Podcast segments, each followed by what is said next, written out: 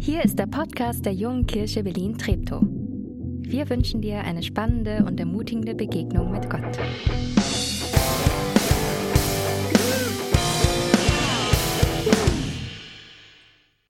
Einen wunderschönen guten Morgen auch von mir. Ich freue mich, dass wir in diesen besonderen Zeiten gemeinsam Gottesdienst feiern. Egal, ob du hier bist, live vor Ort oder dich zum Gottesdienst eingeschaltet hast. Wir feiern gemeinsam Gottesdienst und das ist gut so. Das Gebot der Stunde heißt Social Distancing ähm, mal wieder oder Kontaktbeschränkung und die Franzosen machen es ähm, mal wieder vor. Ab Dienstag wird die Notbremse gezogen für drei Wochen. Absolutes Ausgangsverbot beziehungsweise Kontaktverbot. Nur noch eine Person und nur noch raus, wenn nötig. Und während die einen schreien Juhu oder was, Juhu schreit glaube ich niemand, aber die einen sagen, ja, das ist gut so, damit das Gesundheitssystem nicht über die Stränge, äh, nicht über, über die Auslastung geht, schlagen die anderen die, die Hände über dem Kopf zusammen und sagen, und was ist mit der Gesundheit der anderen? Und was ist mit unserem, mit unserer Wirtschaft? Können wir uns das überhaupt noch erlauben? Und die Italiener, die gehen noch weiter, die blicken noch weiter in die Zukunft, die gehen schon bis Weihnachten und da habe ich äh, folgenden Artikel gesehen oder folgende Nachricht, Coronavirus Italien verbietet Weihnachtsgeschichte, äh, Weihnachtsgeschichte, Weihnachtsfeier in Großfamilie, Weihnachten mit der Großfamilie. Und während die einen wahrscheinlich hier Juhu schreien und sagen, hoffentlich kommt es auch in Deutschland nicht mit der Gang dieses Jahr feiern müssen, sondern mit zwei Kumpels abhängen, muss ich ehrlich sagen, bricht es mein Herz als äh, Teil einer Großfamilie. Wir sind in meiner unmittelbaren Familie, also Eltern, Geschwister, Partner und deren Kinder 35 Personen. Also die haben alle nur einen Partner und eigene Kinder, aber 35 Personen. Und es ist klar, das wird dieses Jahr nichts. Und du magst sagen, jetzt Nathanael stell dich nicht so an, das ist ein Jahr, nächstes Jahr können wir wieder zusammen feiern. Aber wenn man sich so das ganze Jahr über freut auf dieses, ja, ich gebe zu, laute, turbulente, auch nervenaufreibende Feiern.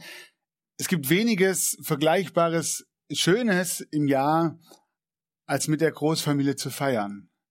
Und ich merke, in, in, wenn ich mich mit verschiedenen Menschen unterhalte, die unterschiedlichen Stimmungen. Da gibt es Leute, die sind einfach aus Prinzip dagegen. Alles, was die Regierung sagt, ist doof, bin dagegen. Es gibt Leute, die sind aus Prinzip dafür, was die Regierung sagt, muss man immer einhalten, ist alles gut. Aber da gibt es Leute, die sind begründet dafür, die sagen, ja, das Gesundheitssystem, da muss man schon gucken, wenn es überlastet ist, dann trifft es nicht nur die Corona-Patienten, dann trifft es auch noch viele andere.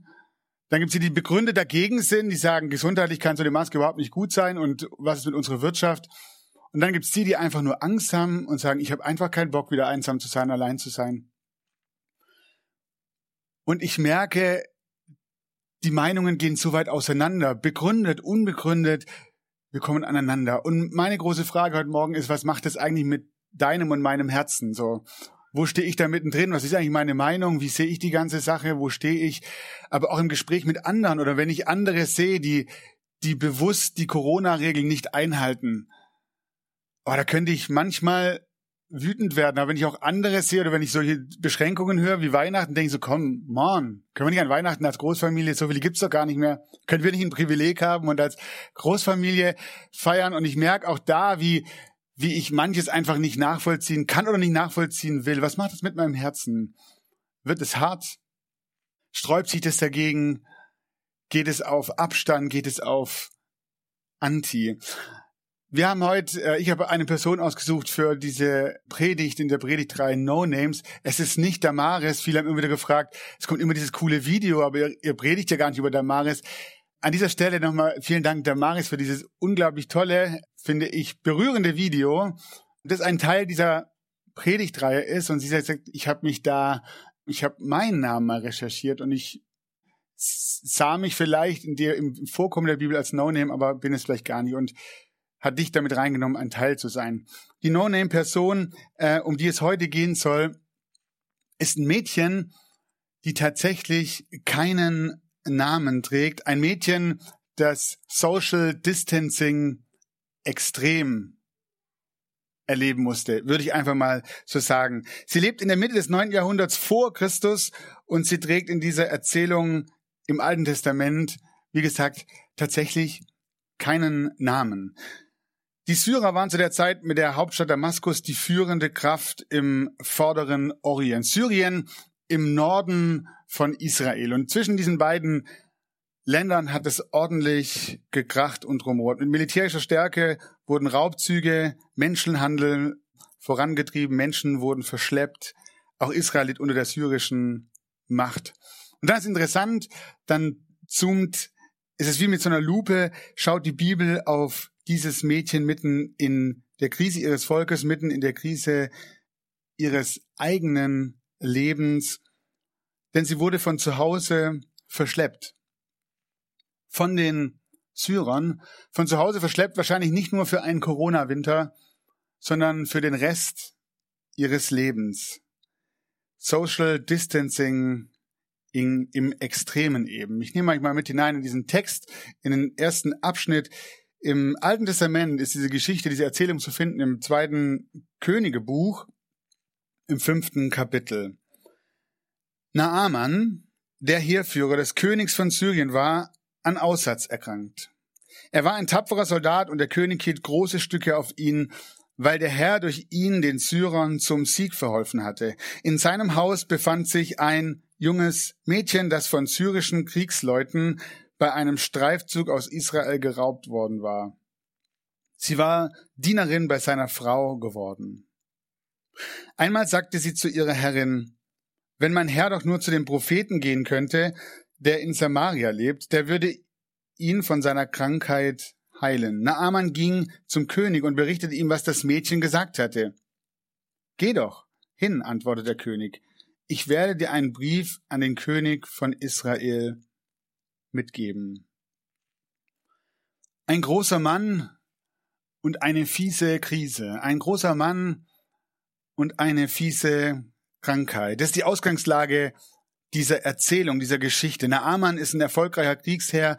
Sein militärisches Geschick hat dem syrischen König oft zum Sieg verholfen. Naaman scheint durch seine Statur zu beeindrucken, durch seine Strategie, durch sein denkerisches Vermögen, strategisch Krieg zu führen. Ein richtiger Mann von Format, doch eben mit einer fiesen Krankheit. Aussatz werden in der Antike die verschiedensten Hautkrankheiten genannt. Ekzeme, Schuppenflechten, Neurodermitis, auch echte Lepra kann damit gemeint sein. Höchstwahrscheinlich litt Naaman aber nicht an Lepra, sondern einer anderen Hautkrankheit. Eine Krankheit, die sehr quälend sein kann. Nicht selten mit starkem Juckreiz. Aussatz war etwas Fieses, weil es auch keinerlei Heilungsmethoden, Cremes, sonstiges gab, wie wir das vielleicht heute kennen. In seinem Haus lebt ein Mädchen, das bei dem Raubzug aus Israel mitgebracht wurde. Überliefert ist, dass sie, die Frau, dass sie der Frau von Naaman zugeteilt wurde. Das heißt, sie durfte als Sklavin im Haus arbeiten und wurde nicht, wie viele andere, prostituiert. Schon damals wurde ein Volk deformiert, indem er Raubbeute gemacht hat, oft junge Frauen, die dann gedemütigt und zur Prostitution gezwungen wurde. Vielleicht waren ihre Freundinnen mitverschleppt worden. Sie landet im Haus des Naaman als Angestellte, als Sklavin seiner Frau. Und eigentlich müsste sich dieses verschleppte Mädchen über die Krankheit des Naamans doch freuen. Zumindest geht es mir so, wenn ich darüber nachdenke. Wäre es nicht irgendwie angebracht, wäre es nicht eine angebrachte Rache meines Gottes, dass dieser Mann jetzt darunter zu leiden hat. Aber dieses Mädchen zeigt ein großes Mitgefühl. Sie überschreitet die Grenzen zwischen Freund und Feind und sie will helfen. Sie erinnert sich an den Ort von dem sie kommt. Sie erinnert sich an ihre Heimat und den Propheten Elisa, von dem man wundersame Dinge hört. Sie will die Hilfe nicht für sich selbst und ihre Befreiung, sondern sie will Hilfe für diesen Mann, Hilfe für Naaman. Mich beeindruckt dieses Mädchen mitten in der Krise, mitten in ihrer eigenen Not. Ist ihr Herz nicht hart geworden? Gehen ihre Gedanken nicht dahin, wie komme ich nur von diesem Ort weg? Werde ich meine Familie jemals wiedersehen? Mitten in der Krise geht ihr Blick zu der Not dessen, der für ihre Not zuständig ist und verantwortlich ist. Etwas anderes als Genugtuung wächst. Sie will helfen und hofft, dass er auf, auf die auf diese Art, auf diesem Weg, den er dann einschlägt, etwas neu wird in seinem Leben. Vielleicht sogar eine Begegnung mit dem Gott, den sie kennt, stattfindet. Also geht dieser Kriegsherr, der alles hat, der alles ist, dem applaudiert wird, aber der an dieser fiesen Krankheit leidet und darunter wirklich, damit wirklich zu kämpfen hat. Er packt seine, seine Gefolgschaft, er packt Gold und Silber ein, er geht los in der Hoffnung, diesen Wunderheiler bezahlen zu können, vielleicht bezahlen zu müssen. Und in seinem Gepäck befindet sich noch was anderes. Hoffnung. Hoffnung, geheilt zu werden. Sonst wäre er nicht losgegangen. Oder die Verzweiflung war so groß, dass er sagt, egal, ich probiere es aus die Krankheit belastet mich zu sehr. Aber da ist Hoffnung, sonst wäre er nicht gegangen. Und dann passiert das Wundervolle. Der Amann kommt dort an in Israel mm, und er wird auf wundersame Weise geheilt. Aber das ist nicht alles. Er wird nicht geheilt und dann geht er zurück, sondern in dieser Erfahrung des Gesundwerdens, in der Erfahrung des, des Heilwerdens passiert etwas mit diesem Mann. Und ich lese euch noch mal einen Abschnitt aus, aus dem zweiten Königebuch, ab Kapitel 15. Naaman trat vor ihn, vor Elisa und sagte, Jetzt weiß ich, dass der Gott Israels der einzige Gott ist auf der ganzen Erde. Nimm darum von mir ein kleines Dankeschön an. Aber Elisa erwiderte, so gewiss der Herr lebt, dem ich diene, ich nehme nichts an. So sehr Naaman ihn auch zuredete, Elisa blieb bei seiner Ablehnung. Schließlich sagte Naaman, wenn du schon mein Geschenk nicht annimmst, dann lass mich wenigstens so viel Erde von hier mitnehmen, wie zwei Maultiere tragen können. Denn ich will in Zukunft keinem anderen Gott mehr Brand- oder Mahlopfer darbringen, nur noch dem Herrn. Elisa sagte, kehre heim in Frieden. Ein kleines Mädchen das verschleppt wurde, zeigt mitten in der Krise ihres Volkes, mitten in der Krise ihres persönlichen Lebens Barmherzigkeit und das verändert alles. Diese Information dieses Mädchens an diesen Naaman, dass es jemanden gibt, der Naaman gesund machen kann, verändert den Verlauf dieser Geschichte. Dass dieses kleine Mädchen sagt, da gibt es einen, der kann dich gesund machen. Dass ihren Mund aufmacht und es sagt, verändert den Verlauf dieser Geschichte. Es ist wirklich nicht mehr lang hin, dann feiern wir schon wieder Weihnachten. Zwei Wochen ist erster Advent. Weihnachten, wir feiern, Gott kommt in diese Welt. Der Gott, der Naaman gesund gemacht hat, kommt, um mit seinen Menschen zu sein.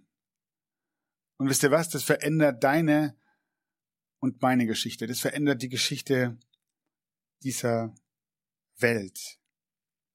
Ich habe immer wieder den Eindruck, dass ich die Welt und die Menschen um mich herum heilen und retten muss. Ich habe ganz oft den Eindruck, vielleicht auch als Christ, ich muss das. Gerade jetzt auch in der Krise. Wo sind wir? Wir müssen, wir müssen die Retter, wir müssen die Heiler sein. Ich will gern Elisa spielen und die Menschen mit meinen Worten und mit meinen Taten gesund machen. Aber ich entdecke, das ist gar nicht meine Aufgabe, das ist gar nicht unsere Aufgabe. Nicht in erster Linie. Wir sind herausgefordert, natürlich zu helfen, da wo Gott uns hinführt. Ist gar keine Frage. Aber in erster Linie will ich mich an dieses Mädchen erinnern in der Krise. Anderen zu sagen, da gibt es einen, der kennt deinen Schmerz. Da gibt es einen, der dich versteht. Da gibt es einen, der macht dich gesund. Das ist meine Aufgabe. Da gibt es einen, der kann dich gesund machen. Da gibt es einen, der kann dich aus deinen Problemen und deinen Nöten, aus deiner Krankheit herausholen. Und dann muss der andere losgehen. Und dann muss der andere den Worten oder vielleicht auch meinem Leben, das ein Zeugnis für ein Leben mit diesem Gott ist. Und es war das Leben dieses Mädchen, in dem sie nicht hart wurde, sondern damit rausgerückt ist und diese Hoffnung geteilt hat. Aber dann muss der andere losgehen. Dann muss der andere mit der Hoffnung, dass Jesus kann und retten kann, losgehen. Das Mädchen konnte nicht für Naaman losgehen. Der andere muss mit dem Glauben gehen, dass Gott, dass sein Sohn Jesus, der in diese Welt kam, dass er retten kann. Und da müssen wir damit rechnen, dass Gott uns oft anders begegnet, als wir uns das wünschen. Unsere Krankheit, unsere Probleme vielleicht nicht sofort weggewischt werden wie eine Amans Hautkrankheit. Aber wenn wir uns auf Jesus einlassen, dann, dann spüren wir den neuen Anfang, der sich wie eine neue Haut anfühlt, weil Gott mit uns ist, für mich ist. Eine neue Perspektive auf mein Leben, eine neue Perspektive auf meine Krise schenkt. Und das Schöne ist, Jesus hat für diesen Neuanfang gesorgt. Ich muss da gar nichts zu beitragen. Dieser Neuanfang ist ein Geschenk. Naaman kam voll bepackt mit Gold und Silber bei Elisa an. Und er wollte für diese Leistung des Gesundwerdens bezahlen. Und Elisa sagt, ich bin's nicht, der dich gesund macht, es ist Gott und, und er gibt's dir frei Haus. Du musst ihm nur vertrauen, du musst nur glauben, dass er dich gesund machen kann. Das ist der Tenor, der sich durch die ganze Bibel zieht, nicht nur im Alten Testament zu finden, ist auch im Neuen Testament. Du kannst und du musst nichts bezahlen. Du musst nur den Mut haben und mit der Hoffnung losgehen, da ist einer, der mich kennt und mich versteht. Ich habe eine Idee, wir haben eine Idee als Leitung der JKB, wie wir in dieser Advents- und Weihnachtszeit Menschen um uns herum und vielleicht bist du es ja auch selber, einen Weg zu diesem Neuanfang zeigen können. Wir werden gemeinsam mit mit vielen anderen Gemeinden in dieser Advents- und Weihnachtszeit an einer Kampagne teilnehmen, die nennt sich Weihnachten neu erleben. Viele Menschen erleben Weihnachten nur noch als diesen Ausschnitt, das kleine Baby im Stall, Maria, Josef, schönes Theaterstück, Krippenspiel, schön und ganz viel Kitsch und aber was hat's damit eigentlich auf sich? Was ist die große Geschichte um diese eine Geschichte, die sich dort an Weihnachten abspielt. Und wir werden uns auf den Weg machen, diese Geschichte zu entdecken. Was hat diese Geschichte an Weihnachten eigentlich heute noch mit dir und mit mir, mit meinem und mit deinem Leben zu tun? Und wir werden an vier Adventssonntagen uns in der, in der, in der, in der Predigtreihe darüber Gedanken machen. Und die Einladung an dich ist, sei dabei. Aber die Einladung an dich ist auch, lad auch Leute dazu ein, hierher zu kommen oder im Livestream dabei zu sein, diese Weihnachtsgeschichte vielleicht ganz neu zu entdecken. Und dann gibt's, ihr seht es schon im Hintergrund, gibt's dieses Buch. Ein Adventskalenderbuch. Das nennt sich 24 Mal Weihnachten neu entdecken. Dieses Buch ist so aufgebaut, dass es passend zu der Predigtreihe, zu dieser ganzen Kampagne, 24 kleine Kapitel gibt. Und jeden Tag kannst du einen kleinen Abschnitt darin lesen. Und dieser Abschnitt nimmt dich mit auf diese Reise hin zur Krippe. Warum kommt Gott in diese Welt, wird Mensch und was hat das mit mir zu tun? Und ich finde, das ist eine mega, mega, mega tolle Möglichkeit, andere einzuladen, das zu entdecken. Und die Idee ist, du kannst dir so ein Buch kaufen, und Weihnachten für dich dieses Jahr vielleicht nochmal auf eine ganz neue Weise entdecken. Aber die Idee ist, und die ist vielleicht noch cooler, du kaufst dir gleich zwei Bücher. Und du sagst, wenn ich das erste nicht brauche, dann nehme ich auch das erste und verschenk's. Aber du kaufst dir zwei Bücher und eins davon gibst du weiter. An jemanden, wo du sagst, ich wünsche mir, dass du Weihnachten vielleicht dieses Jahr ganz neu entdeckst, dass du Weihnachten vielleicht zum allerersten Mal entdeckst oder vielleicht für dich neu wiederentdeckst. Und dann lest dir das Buch zusammen oder du fragst ab und zu nach, wie geht's dir denn beim Lesen des Buches? Und als wäre das nicht schon genug, wird es jeden Montagabend in dieser Adventszeit ein Adventsfoyer geben. wir werden uns online treffen, Montagabends, und es wird einen kurzen Impuls geben, wieder zu dem Thema, das wir am Sonntag hatten. Aber dann ist der Schwerpunkt darauf, dass wir uns austauschen. Und dann kann ich meine Fragen mitbringen und meine Gedanken mitbringen zu dem, was ich gelesen habe, zu dem, was ich gehört habe. Und mit anderen mich austauschen. Und mein Wunsch ist, dass, dass viele von euch sagen, hey, das ist cool, das klingt gut. Ich kling mich mit ein, an welcher Stelle auch immer. Ob du dir so ein Buch besorgst, ob du an den Gottesdiensten teilnimmst, ob du im Adventsfeier dabei bist oder alles machst. Wenn du das, dich für das Buch entscheidest, du kannst heute entweder online dieses Buch bestellen, indem du auf unsere Homepage gehst und dann findest du diese Weihnachtskampagne dort und da kannst du auf den Online-Büchertisch gehen und dieses Buch bestellen. Einmal, zweimal, fünfmal, zehnmal. Hier ist kein Limit gesetzt. Oder du sagst, nee, ich will das irgendwie hier mitnehmen. Dann wird es dieses Buch ab nächster Woche in unserem Buchshop in, an unserem Büchertisch geben und zwar drüben im Büro. Aber du kannst heute schon, wenn du sagst, ich will dieses Buch haben, gerne, ich möchte da mitmachen, dann kannst du heute schon bei Esther am, im am 55 vorbeigehen. Du kannst dich registrieren, dich einschreiben, sagen, ja, ich will eins, zwei, fünf, sieben Bücher. Wir haben eine Idee, wie viele Bücher denn in den nächsten Wochen mitgehen. Und du kannst einfach da vorbeigehen, dich einschreiben und nächste Woche bekommst du dein Buch. Wie genial wäre es denn, wenn über die Advents- und Weihnachtszeit viele von deinen und meinen Freunden eine echte Naaman-Erfahrung mit Gott machen. Amen.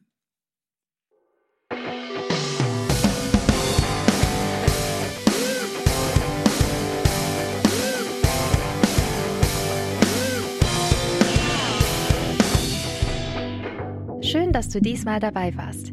Wenn du mehr über den Glauben erfahren möchtest, dann schreib uns gerne an info@jkb-treptow.de oder besuch uns einfach persönlich. Alle Infos findest du unter jkb-treptow.de. Wir wünschen dir eine gesegnete Woche.